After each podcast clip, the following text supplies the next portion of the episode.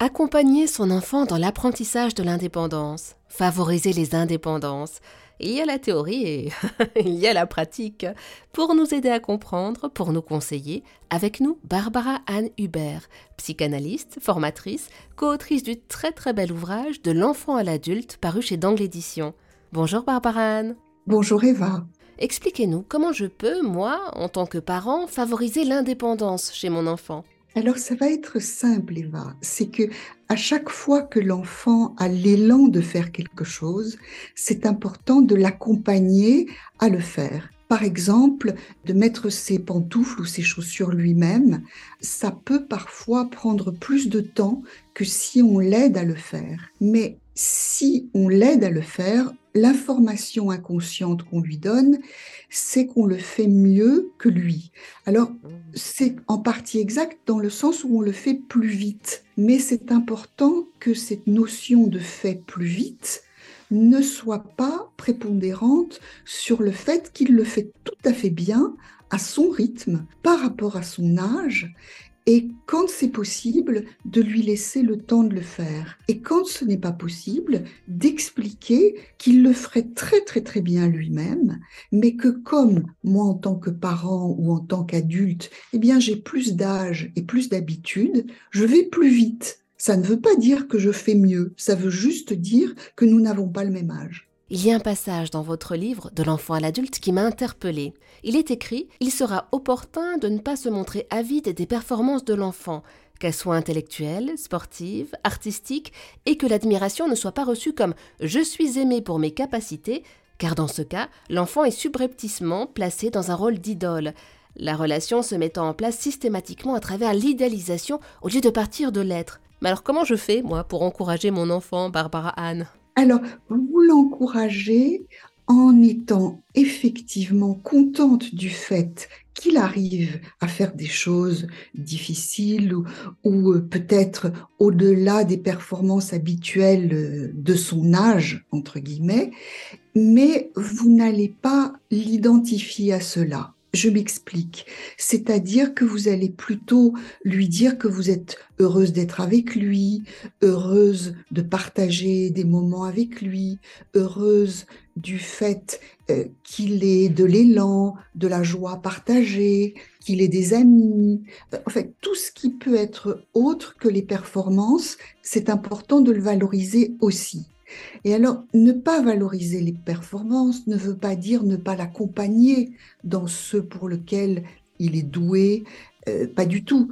Mais ça veut dire ne pas mettre tout l'intérêt relationnel dans cet espace-là. Et par exemple, quand on parle de son enfant, ne pas dire immédiatement il s'est déjà joué aux échecs ou il a commencé à apprendre le chinois où il sait déjà faire ses lacets tout seul, mais plutôt de dire sa présence est une joie, d'être avec lui m'apporte de l'émerveillement parce que il est tellement ou joyeux ou tellement dans l'envie de partager avec les autres.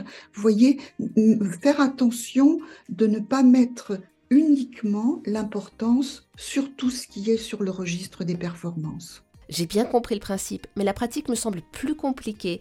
Mon enfant est à la recherche de compliments, d'approbation, de, félicitations. C'est pas toujours facile hein, de bien se positionner.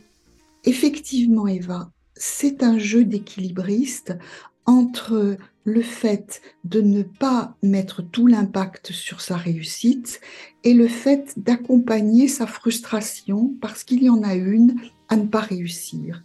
L'enfant a une double perception. Il a la perception de son être intérieur qui sait déjà les choses, qui va euh, les, euh, qui, est obligé de passer par la découverte, mais il y a quelque chose en lui qui sait déjà qu'il sait. Et le fait de devoir, dans la matière, expérimenter, faire et refaire, pour certains enfants, c'est difficile et parfois même douloureux. Et l'échec leur est difficile par rapport à eux, par rapport à l'image d'eux-mêmes et par rapport aux perceptions de ces qualités en devenir qu'ils ont déjà, et par rapport au fait qu'ils veulent que leur entourage soit content d'eux et qu'ils soient perçus comme ayant de la valeur. Donc avec ces deux énergies, c'est extrêmement difficile pour un enfant de rater. Mais alors concrètement, que puis-je lui répondre? Vous pouvez lui dire, je comprends vraiment.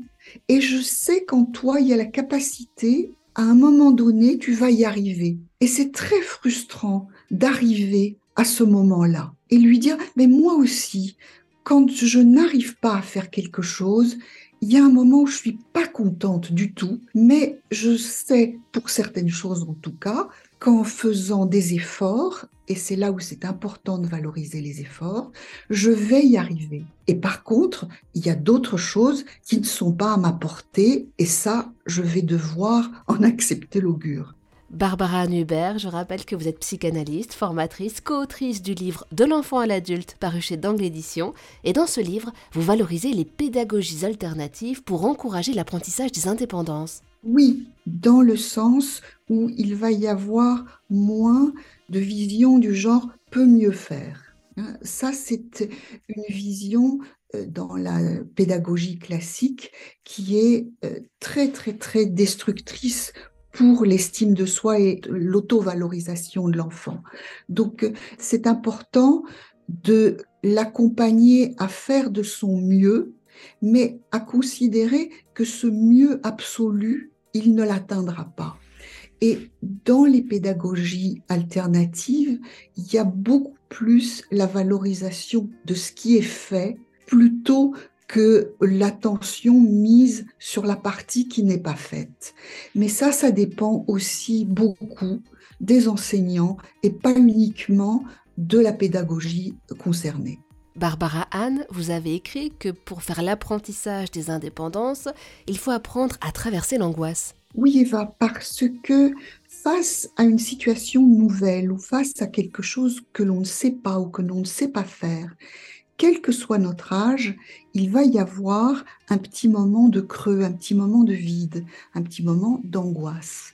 Et de pouvoir respirer, de pouvoir accepter, de percevoir ce moment-là sans mettre en place une action que dans notre jargon psychanalytique on appelle un passage à l'acte immédiat, c'est quelque chose de très important parce que quand on passe à l'acte immédiatement, il n'y a pas de temps de réflexion. Et c'est simplement un palliatif pour ne pas percevoir cette angoisse qui va nous amener vers une action qui n'est pas forcément celle que nous ferions si on prend le temps de respirer, de percevoir ce qu'on souhaite vraiment ou d'accepter qu'il y a un moment où on n'en sait rien. Merci beaucoup Barbara Hubert pour toutes ces informations.